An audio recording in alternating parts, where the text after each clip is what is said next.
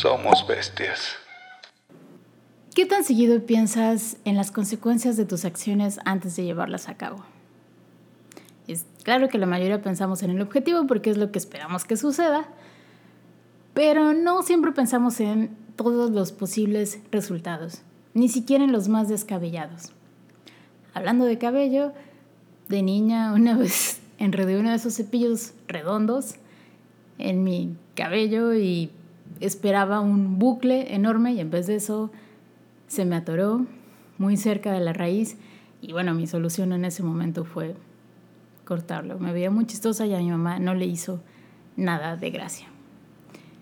Hay otras veces que seguimos repitiendo los mismos procedimientos en espera de resultados diferentes. Siendo adulta, he metido infinidad de tenedores a la licuadora creyendo que soy capaz de calcular la distancia entre el tenedor y las aspas. Yo espero que toda la comida que haya en el techo, todos los tenedores doblados, ya me hayan enseñado una lección, pero bueno, uno nunca, nunca termina de conocerse. Bienvenidos al episodio 10 de Todos Somos Bestias, el podcast en el que hablamos de muchas cosas, aunque principalmente de animales, porque eso nos dedicamos a cambiar la vida de los animales y esperamos que también su futuro. Y es precisamente de lo que vamos a hablar en este episodio. Cosas que han cambiado el rumbo de la historia sin que fuera su intención hacerlo. Antes de, entrar de lleno en el tema de los animales, me parece pertinente contarles el caso de la reducción del crimen en Estados Unidos. Viene narrado en el libro Freakonomics de Steven Levitt, un economista, y Steven Dovner, un periodista. Y ellos se dedican a analizar fenómenos desde una perspectiva económica, pero no del, del modo que muchos nos imaginamos, con gráficas y eh, Wall Street, acciones, fluctuaciones de moneda. De hecho, el Steven Levitt dice que si él le preguntaran esas cosas que se quedaría con cara de ¡guau! Igual que muchos de nosotros. Lo que ellos hacen es formularse preguntas que nadie se ha hecho. Y fue así, haciéndose preguntas, que llegaron a la conclusión de que fue la legalización del aborto en todos los estados la responsable de que se redujera en casi un 50% el crimen en Estados Unidos. A principios de los 90 había una oleada muy violenta, mayormente perpetrada por gente muy joven, de entre 18 y 24 años. Y se creía en ese entonces que solo iba a empeorar con los, con los años. De hecho, eso era lo que predecían los analistas. Y pasó completamente lo opuesto comenzó a reducirse de manera dramática. Fue entonces que en 2001 Steven Levitt y otro investigador llamado John Donoghue publican un, un papel donde presentan un cuerpo de evidencia que indicaba que 18 años después de la legalización del aborto era que el crimen en Estados Unidos había empezado a caer empezando por los estados donde se había legalizado primero y además aquellos donde había eh, un mayor número de abortos era donde eh, la producción era más notable. El índice de homicidios se había reducido en un 40% y el de crímenes violentos y de invasión de propiedad en un 30%. La cuestión aquí es que solo ellos creían eso. El resto de analistas se lo atribuía a diferentes causas, a mayor número de encarcelamientos, mejores estrategias policíacas, que la gente gastaba más dinero en alarmas y en sistemas de seguridad, que había leyes eh, más severas de control de armas, había menos crack y menos cocaína en las calles. Y ellos decían, no, no, no, espérate, estas cosas vienen sucediendo desde hace años eh, y no pueden explicar la caída tan repentina y además había barrios donde nunca había eh, habido un problema de drogas y de todos modos había una baja en el crimen. Ellos piensan que el, aleteo de mariposa, como dicen por ahí el, efecto mariposa, lo que desencadenó que eventualmente el crimen se redujera fue eh, la, el caso conocido como Roe contra Wade, que fue muy famoso, se llevó a la Suprema Corte y en él una, la, la demandante, la que estaba demandando al Estado, Jane Roe, es el nombre anónimo que le dieron, eh, representaba a muchas mujeres y lo que ellas querían era que les permitieran interrumpir el embarazo en el estado de Texas. Y no solo ganaron el caso, lograron que todas las mujeres en todo el país tuvieran el derecho a interrumpir eh, el embarazo y además iba a estar protegido por la Constitución. Jane Roe, cuyo nombre real era Norma McCorby, era una joven que pues cuando comenzó el proceso se encontraba en una situación muy difícil.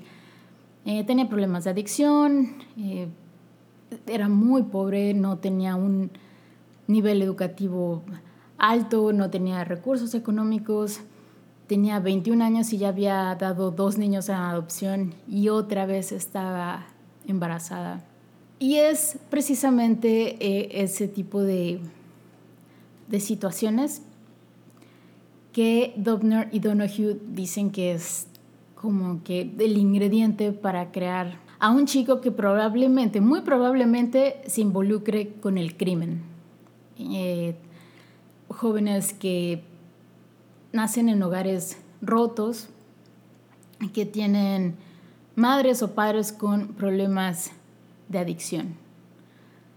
Curiosamente, también la mayor parte de mujeres que buscaron este servicio se encontraban en que ejercieron este derecho, más que buscar el servicio, que ejercieron su derecho a interrumpir el embarazo, pues se encontraban en una situación muy similar a la de Norma.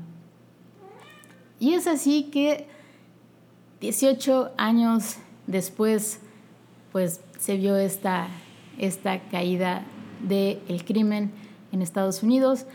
Eh, Levitt y Donoghue han tenido muchas críticas al respecto. Eh, esa es Albóndiga, mi gata. Han tenido muchas críticas al respecto y pues bueno, todas las han respondido por ahí si quieren, si quieren buscarlo. Pueden buscar el, el, nombre Levitt Donoghue y les va a salir la, la investigación.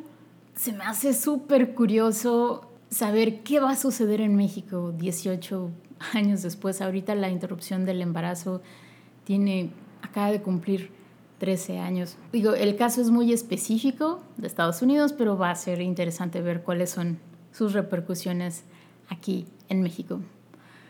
Eh, y bueno, ya ustedes estarán preguntando, ¿qué tiene que ver esto con los animales? Y para allá voy.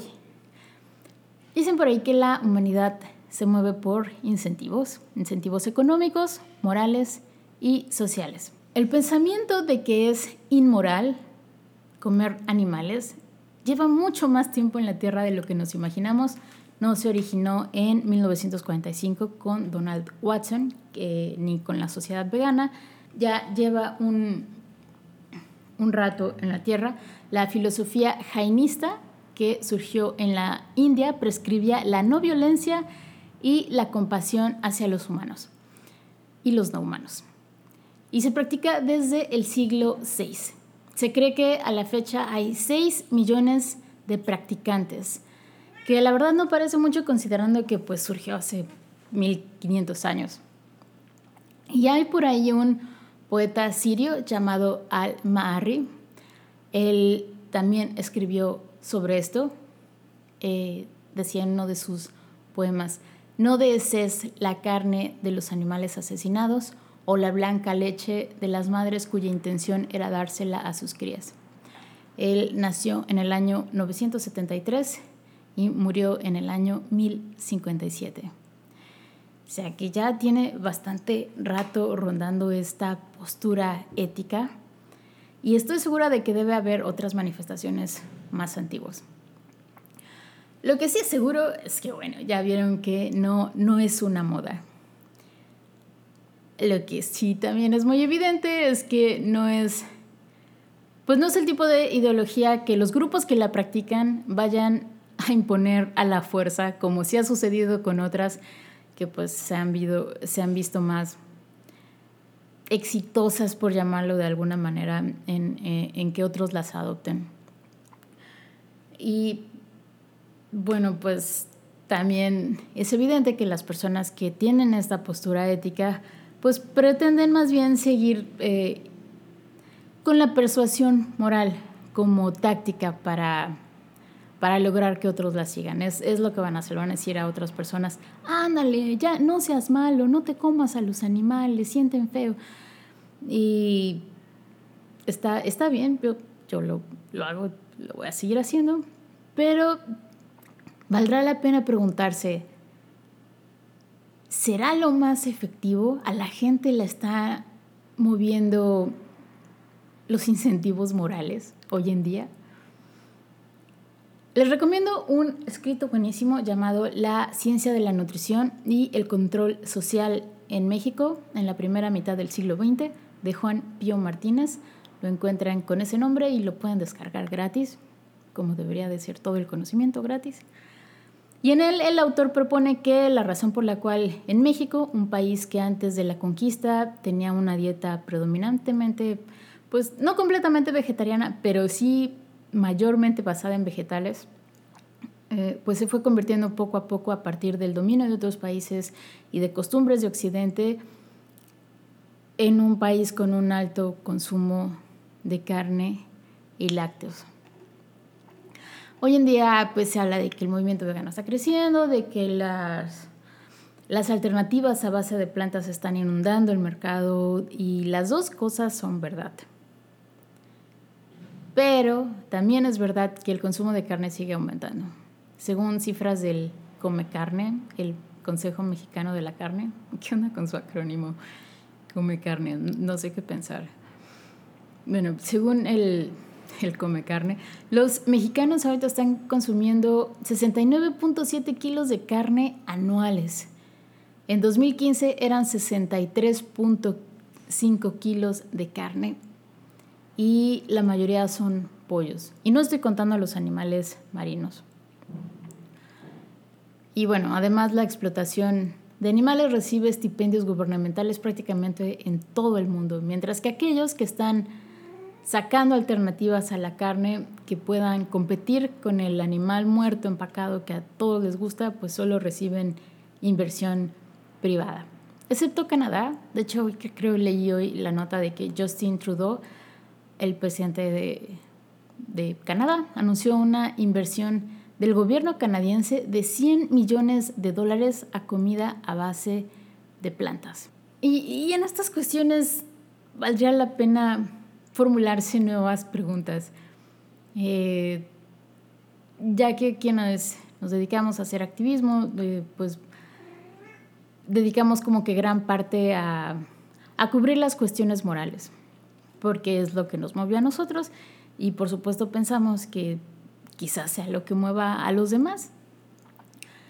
Pero son los incentivos morales lo suficientemente atractivos para las personas es más valioso para ellos sentirse bien por no lastimar animales o el incentivo social de poder seguir perteneciendo a una mayoría donde su familia y amigos siguen perteneciendo y donde comerse un bebé cerdo entero en Navidad o un pavo relleno de otros animales, eh, pues significa felicidad. ¿Qué, es para ellos más atractivo? Ya existen las proteínas vegetales. Ya tenemos frijoles, tenemos otras leguminosas. Y al parecer a la mayoría todavía no les, no les apetece esa forma de, de, proteína vegetal. No la consideran tampoco la única, la única fuente. Necesitan que sepa carne. Y lo mismo se podría aplicar para otros productos animales, ¿no? Eh, para la piel, para la lana un caso bien interesante es el de las ovejas y el poliéster, también en Estados Unidos. En 1942 había 56 millones de ovejas explotadas por su lana y bueno, pues Todos sabemos que eh, los animales explotados por algo que no sea su carne, de todos modos se convierten en carne. Y en ese tiempo la carne de oveja era ampliamente consumida. Y por eso, y por esos años eh, también se había patentado el poliéster y el nylon. Entonces, pues ya sin, sin necesidad de lana, los subsidios para tener atos de ovejas se redujeron y en la actualidad el hato de ovejas es de 5 millones, pasó de 56 millones a 5 millones. Y pues no, al parecer nadie conoce la famosa revuelta de regresen la oveja a mi plato, porque pasó de manera gradual, pasó simplemente ya no había carne de oveja y, y la gente no, no se inmutó. Volviendo a hacer preguntas Podría ser que las decisiones alimentarias y de vestido de las personas dependan más de nuevas tecnologías que de sus deseos de ser o no amables hacia los animales. Lo mismo podríamos cuestionarnos, por ejemplo, con los caballos. Definitivamente creo que no se está explotando el mismo número de caballos en el año 2020 que los que se explotaron antes de la invención del automóvil. O, o en los conflictos bélicos. No sé ustedes, yo siento horrible cada vez que veo películas donde, además de que están usando caballos, eh, pensar en todos los caballos que se murieron en las guerras, que además es un fenómeno que tiene casi 10.000 años, lo vimos en un episodio de podcast con los pastores nómadas que utilizaban caballos para conquistar otros lugares y bueno, pues obviamente si algún caballo se lastimaba, yo creo que yo creo que les valía gorro.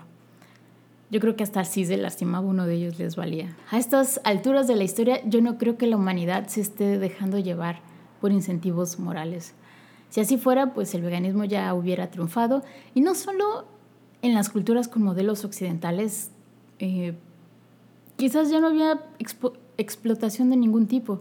No habría explotación de mujeres, no habría explotación de niños, no habría explotación de hombres obligados a trabajar eh, jornadas larguísimas en Qatar o en buques tailandeses. Quizás por eso tengo las, las esperanzas en el calentamiento global. Siento que vernos en un peligro inminente va a ser lo único que va a llevar a los gobiernos, quizás como el de Canadá, a, a, voltearse ya definitivamente a, a, las opciones basadas en plantas.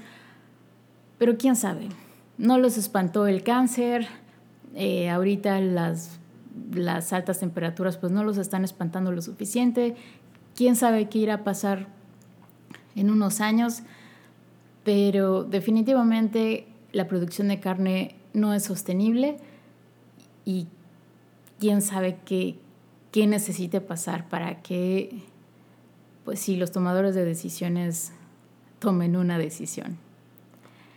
Y bueno, ya para cerrar este episodio, esperando que me estén escuchando veganos y no veganos, sería bueno que todos nos despidamos con la pregunta, ¿qué otros caminos existen para lograr lo que quiero lograr? Yo soy Marta Mondragón, esto fue Todos Somos Bestias. Recuerden visitarnos en todosomosbestias.com. Ahí también está nuestro blog, que no es por nada, pero está bien chido. Y también van a poder encontrar todos los episodios del podcast en nuestras diferentes plataformas, en IGTV, en Anchor, en YouTube, eh, en Spotify. Yo les mando muchos abrazos sudorosos de calentamiento global y los veo en el siguiente episodio.